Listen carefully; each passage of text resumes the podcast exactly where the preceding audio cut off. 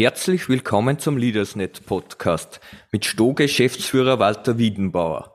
Die Sto GmbH zählt zu den Technologieführern im Bereich Wärmedämmung und bietet zudem innovative Photovoltaiklösungen an. Themen wie nachhaltiges Bauen und erneuerbare Energien sind aktueller denn je.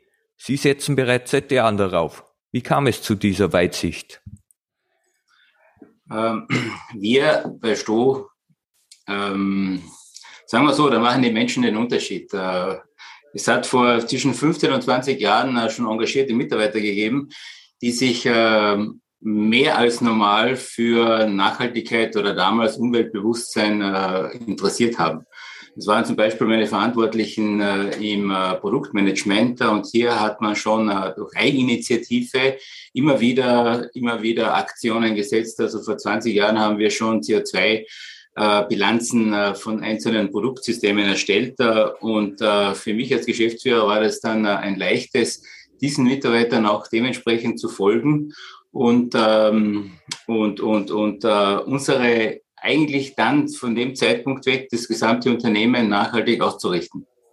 Ah, super. Also war es gleich von Anfang an das ganze Team dahinter sozusagen auch. Und ja, das ist für mich, ist das eigentlich der richtige Weg, dass diese Nachhaltigkeitsidee nicht von einem äh, frisch engagierten Nachhaltigkeitsmanager ausgehen sollten, sondern äh, dass ähm, das gesamte Team, die gesamte Belegschaft äh, äh, das Ziel haben sollte, unser Unternehmen nachhaltig zu gestalten.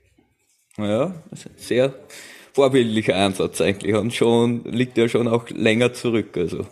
Ja, das brauchen wir, das, das, das, das äh, wie soll ich sagen, das äh, ähm, liegt schon länger zurück, ist schon in unseren Genen mehr oder weniger im, im Leitbild vorhanden, aber es ist äh, so, dass äh, man muss das natürlich auch dementsprechend fördern, man darf es nicht, nicht, nicht blocken. Äh, und äh, es ist heute zum Beispiel, wir sind ein Führungskreis mit äh, acht äh, Mitarbeitern, die das, die, die gesamte Verantwortung des Unternehmens haben. Und äh, da ist jeder für seinen Bereich, äh, für nachhaltige Gestaltung äh, in seinem Bereich äh, verantwortlich. Okay, sehr interessant. Genau. Äh, neben Österreich gibt es auch in Deutschland und in der Schweiz Stoßstandorte. Wie viele Mitarbeiterinnen hat das Unternehmen insgesamt und wie viele davon in Österreich? Also wir sind äh, weltweit aufgestellt. Das heißt, äh, der Mutterkonzern äh, ist äh, in Deutschland. Ähm, wir in Österreich sind verantwortlich für die Europaregion Ost-Süd. Das heißt, äh, mhm. mein Verantwortungsbereich reicht äh, von Polen, also früher, früher Russland, aber das haben wir mal stillgelegt, von Polen bis runter nach äh, Griechenland ah, okay. und in die Türkei. Das heißt, ähm, Österreich selbst ist ähm, auch verantwortlich für alle Länder am Balkan. Das sind äh, Slowenien, Kroatien, äh, Serbien, auch bis runter bis äh, Albanien. Das äh, ist äh, die Sto Österreich, äh, ist so definiert. Und wir haben in unserem Unternehmen 340 Mitarbeiter in Sto Österreich und der Gesamt, die gesamte Gruppe hat knapp unter 6000. Also ein Highlight der Produktpalette stellen die vorgehängten hinterlüfteten Fassaden mit integrierter Ökostromerzeugung vor. Was kann man sich darunter genau vorstellen? Ja, unser, unser ursprüngliches ähm, Hauptprodukt war die Wärmedämmung oder ist immer noch die Wärmedämmung oder Wärmedämmverbundsysteme. Und die Weiterentwicklung von Wärmedämmverbundsystemen ist es, auch eine zusätzliche Funktion in die Fassade zu bekommen. Das heißt, äh, hier haben wir vorgehängte Fassaden entwickelt. Das, ist, das sind Fassaden, äh, die eine Unterkonstruktion haben oder Fassadenbekleidungen haben eine Unterkonstruktion, die sind gedämmt im Hintergrund und an der Oberfläche ist eine Platte. Und diese Platte wird äh, verputzt oder da sind Steine drauf. Jetzt die neueste Entwicklung ist es, äh, statt wir einen Putz oder Steine auf diese Platten geben, ist es eine Photovoltaik, ein Photovoltaikpanel. Und, äh, aus de und, und, und äh, dazu bekommt äh, die Fassade eine weitere Funktion, nicht nur die Wärme zu dämmen oder die Wärme in den Räumen zu halten, sondern auch zusätzlich noch äh, Energie zu produzieren. Mit dieser Innovation ist Sto auch ein absoluter Vorreiter. In diesem Jahr ist ja schon eine völlig neue Generation der vorgehängten belüfteten Fassaden an den Start gegangen. Wo liegen hier die Verbesserungen im Vergleich zum Vorgänger? Konnte da jetzt noch mehr Energie gewonnen werden oder liegt das? Ja, wir haben äh, dieses System äh, schon längere Zeit äh, in unserem, äh, in unserem Produktportfolio. Nur hatten wir in der Vergangenheit, äh, sagen wir mal, auf äh, die falsche Technologie, Technologie gesetzt. Es gab vor sieben, acht Jahren die Auswahl zwischen monokristallinen Photovoltaikpanelen oder Dünnschicht-Photovoltaikpanelen. Dünnschicht-Photovoltaikpaneele hat man zu, zum damaligen Zeitpunkt hat man nicht genau gewusst, in welche Richtung geht es. Äh, die monokristallinen Kristalle haben sich durchgesetzt und die Dünnschicht, auf die wir damals gesetzt haben, die sind ähm, nicht weiterentwickelt worden und aus dem Grund äh, sind jetzt die, Dünn, also die, die monokristallinen Photovoltaikpaneele, die wir jetzt verwenden, haben den dreifachen Energieoutput äh, als die alten. Oh, also, ja, das ist schon eine ziemlich gewaltige Steigerung. Und sie kosten die Hälfte. ah, okay, also. Das kommt auch noch dazu. Ein doppelter Vorteil sozusagen. Mehr Ertrag bei geringeren Kosten. Das ist natürlich, genau. was eigentlich jeder haben will. Ah, ah, der genaue jährliche Ertrag der installierten Leistung hängt natürlich vom Standard des Gebäudes sowie von der Ausrichtung der Module ab. Aber kann man dennoch ungefähr sagen, wie lange es im Schnitt dauert, bis sich die höheren Anschaffungskosten amortisiert haben? gegenüber so einer normalen Fassade ohne den Modulen? Ähm, so über den Daumen zwischen fünf und zehn Jahren, je nachdem. Das heißt, äh, es ist äh, die, der Vorteil äh, der Photovoltaik an der Fassade ist es, dass es ähm, im Winter, wenn wir den höchsten Energieeintrag brauchen, also wenn wir die Heizungen aktivieren, ja. die Sonne am flachsten steht. Das heißt, dass der Eintreffwinkel auf einem Dach ähm, nicht so ideal ist als äh, auf, auf einer Fassade. Im Sommer ist es ein bisschen umgekehrter. Im Sommer sind äh, die Dachphotovoltaikanlagen etwas leistungsstärker, aber da braucht man naturgemäß am wenigsten Strom. Und da speist man dann eher ins allgemeine Netz ein. Was ich noch zusätzlich sagen muss, ist, die Photovoltaik an der Wand oder an, an, an einer Fassade ist wesentlich schwieriger zu realisieren als die auf den Dächern, weil die Bauvorschriften äh, und die Auflagen für eine Fassade wesentlich ähm, aufwendiger sind. Äh, wenn wir äh, an Brandschutz denken, äh, haben wir hier ganz andere Auflagen, wesentlich strengere Auflagen als äh, äh, auf den Dächern. Und ähm, wir haben auch an der Fassade die Problematik, dass wir die ganzen Anschlüsse realisieren müssen. Ja. Am Dach steht ein äh, Photovoltaikpanel auf einem Gerüst äh, und äh, an der Fassade müssen wir es an die bestehende Fassade integrieren, zu den Fenstern hin integrieren und so weiter. Also das hat relativ hohe oder sehr, sehr viel höhere Anforderungen. Im Frühjahr haben Sie eine Partnerschaft mit Sonnenkraft, dem Marktführer in Österreich, bei Produktion von hochwertigen Solarmodulen Made in Austria geschlossen. Was erwarten Sie sich von dieser Zusammenarbeit und wie können die beiden heimischen Unternehmen voneinander profitieren? Es ist immer gut, wenn man einen Partner gleich um die Ecke hat.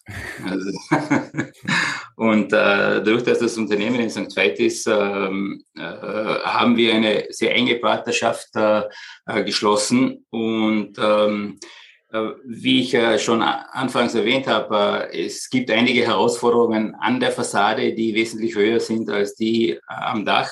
Und da ist es notwendig, dass die Techniker einfach ähm, gemeinsam an Lösungen arbeiten. Es gibt immer noch äh, Herausforderungen, ähm, aber die Nähe macht das natürlich äh, wesentlich einfacher, wenn man da einfach einmal hin und her äh, fahren kann. Das ist das eine. Und zweitens ist auch die regionale Wertschöpfung, äh, auf die wir selbst äh, sehr großen Wert legen, ähm, ist, ist, ist dann äh, auch dementsprechend, dementsprechend gegeben. Und äh, ich muss auch sagen, dass äh, der Gründer von Sonnenkraft, der Herr Kandut, Robert Kandut, hat eigentlich uns schon vor also 15 Jahren einmal gesagt, wäre das nicht eine Idee, Photovoltaik in die Fassade zu bringen. Aber damals war die, war die, die Idee noch zu früh. Also das heißt, mhm. da, da sind wir noch nicht aufgesprungen. Aber jetzt hat es gut gepasst. Also das heißt, wir haben jetzt zwei Jahre lang Vorlaufzeit gehabt und zwei Jahre lang entwickelt äh, gemeinsam äh, und äh, wir freuen uns, dass wir jetzt gemeinsam auf den Markt gehen können. Bisher, wo werden die PV-Module eigentlich gefertigt und wo und wurde bei der Entwicklung auch die Kreislaufwirtschaft schon berücksichtigt? Also Stichwort, wenn es dann so ums Recycling geht. Also die, die, die Fertigungs, also es gibt zwei Fertigungsstellen, äh, Städten. Äh, eine ist in St. Veit und die andere ist in Wies in Steiermark. Äh, je nachdem, äh, wenn es Speziallösungen gibt, äh, dann wird es in Wies in der Steiermark gefertigt. Standardlösungen werden in St. Veit gefertigt. und wir haben mit unserem Partner schon eine Vereinbarung, dass wenn die Photovoltaikmodule ersetzt werden oder erneuert werden oder abgebaut werden, werden wir, geben wir diese zurück und Sonnenkraft hat Methoden, wie diese recycelt werden können. Ah, okay, also ist das auch schon berücksichtigt sozusagen. Das ist schon berücksichtigt, ja, das ist im, aber dadurch, dass ähm, ähm, Photovoltaikmodule eigentlich zwischen 30 und 40 Jahre ihre Leistung behalten. Hm. Und neben diesen also innovativen Fassaden mit den Solarmodulen hat der Sto noch viele weitere Produkte für nachhaltiges Bauen und Dämmen im Programm. Welche sind hier gerade noch besonders gefragt? Also was jetzt im Moment im Bereich der Nachhaltigkeit äh, ein Highlight ist, äh, aber auch durch die Rohstoffverknappung äh, ein rares Gut, äh, ist äh, die Wärmedämmung aus Holz. Das heißt Holzfaserdämmungen. Also neben äh, dem Polystyrol, EPS und der Mineralwolle ist das dritte große Feld, was jetzt entwickelt wird und was jetzt immer mehr an, ähm, an Absatz findet, ist die Holzfaserdämmung. Bei uns heißt es Stotherm Wood. Und das könnten wir schon zu wesentlich größeren Mengen verkaufen, wenn wir nicht einen Mangel an den Holzweichwasserplatten hätten. Die, die, die Holzfaserdämmung hat den Vorteil, dass die Holzfaserdämmung ohne künstliche oder zusätzliche Bindemittel auskommt. Das heißt, in jedem anderen äh, Dämmstoff äh, wie Hanf äh, oder, oder Mineralwolle, da gibt es diese Bindemittel, die noch zusätzlich dazugesetzt werden, damit äh, das Ding eben kompakt äh, erhält. Aber beim Holz sind die, äh, Lignine, die eigenen Harze so stark vorhanden, dass das, diese Holzfasern aus natürlichem Harz, äh, vom natürlichen Harz zusammengehalten wird. Und das ist ein, also der richtig nachhaltige Vorteil, äh, wenn man mit Holz dämmt. Wie wirken sich eigentlich die Lieferkettenprobleme und die gestiegenen Rohstoffpreise und die Vorhandenheit von Rohstoffen auf Ihr Unternehmen aus? Ist das schon zu spüren auch? Ja, es ist äh, stark zu spüren, weil äh, wir sind mit diesen Problemen schon seit mehr als einem Jahr konfrontiert. Letztes Jahr hat es uns eher unvorbereitet getroffen. Und da hatten wir tatsächlich zu wenig Rohstoffe zum Produzieren und die Lieferzeiten für unsere Kunden sind relativ stark gestiegen. Also das hat bei den Dämmstoffen angefangen bis hin zu den eigenen Produkten, bis hin zu Putzen und, und, und Spachtelmassen und Farben. Äh, heuer haben wir uns besser vorbereitet. Das heißt, äh, heuer waren wir dessen schon äh, uns bewusst, dass es wieder Engpässe geben wird. Alleine die Olympischen Spiele in Peking im Februar, die haben schon Lieferengpässe produziert, weil hier viele chinesische Firmen einfach nicht gearbeitet haben. Und da ist es nicht so, dass wir ganze Produkte aus China kaufen, sondern es ist so, dass einzelne Teile von Rezepturbestandteilen kommen halt äh, aus Asien.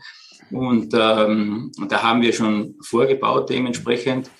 Und äh, trotzdem sind wir immer noch in einer angespannten Situation. Also wir produzieren das, was wir an Rohstoffen bekommen, sofort weg. Und äh, ein Lageraufbau ist im Moment äh, relativ schwierig. Also ist eigentlich nicht, nicht möglich. Also das, was wir vorne rein, reingeben, äh, geht hinten als Produkt äh, schon wieder raus. Also das heißt, äh, es ist, äh, es ist nach wie vor eine, eine, eine sehr, sehr hohe Nachfrage. Wobei natürlich auch die kontinuierlichen Verteuerungen der Rohstoffe eine Rolle spielen. Wir kommunizieren das natürlich an unsere Kunden und äh, die wollen naturgemäß äh, so früh wie möglich ihre Waren haben. Es könnte natürlich sein, dass aufgrund dieser höheren Nachfrage, aufgrund immer dieses Gespenstes, ja, im Sommer wird es noch teurer, als es äh, jetzt ist, dass wir viele Käufe schon vorgezogen äh, haben oder dass viele Käufe schon vorgezogen worden sind. Und aus dem Grund, äh, dass es vielleicht im zweiten halben Jahr dann wieder, so wie im letzten Jahr, wieder etwas ruhiger wird, äh, weil hier schon genug ähm, Waren auf Lager liegen, äh, die dann äh, eben verarbeitet werden können. Also in Österreich herrscht aktuell ein großer Fachkräftemangel. Ist Sto davon ebenfalls betroffen und welche Lösungsvorschläge bzw. Wünsche an die Politik hätten Sie diesbezüglich? Ja, wir sind auch davon betroffen. äh, so wie jeder andere. Und äh, wir könnten ähm, mehr Leute beschäftigen, als äh, wir im Moment zur Verfügung haben ähm, sagen wir so, unser, unser, unser Name hier äh, in der Region äh, gibt einen gewissen Vorteil, dass wir doch äh, äh den einen oder anderen äh, Mitarbeiter bekommen. Mit Wünsche eine Politik, da bin ich vorsichtig, äh, weil es kann ja gleich im nächsten Moment wieder jemand anders sein, der dafür zuständig ist.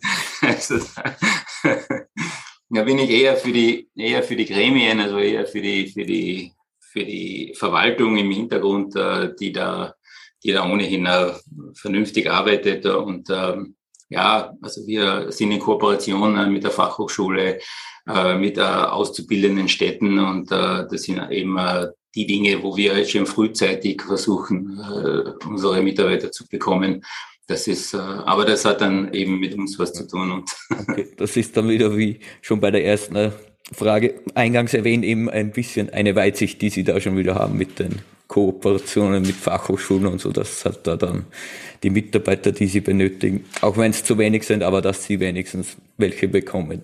Die Sie genau, brauchen. genau, das, das ist wichtig. Also das ist absolut wichtig, dass wir zumindest unsere Kernbereiche immer abgedeckt haben äh, und äh, das andere ist eben nice to have und äh, aber wir arbeiten dran. Aber es wird sich in nächster Zeit, also ich habe gerade jetzt mit dem Geschäftsführer der Fachhochschule ein Gespräch gehabt, technische Berufe, die wir, so wie wir sie brauchen würden, die, da gibt es auch den Zustrom der Studenten nicht. Ja gut, dann wäre ich auch eigentlich schon fertig. Bedanke mich für das Interview und die vielen spannenden Einblicke, die wir da bekommen haben, auch über Innovationen die direkt in Österreich entwickelt werden, natürlich wieder sehr interessant. Danke sehr. Herr Seifried, ich danke, bedanke mich bei Ihnen. Bitte. Dankeschön.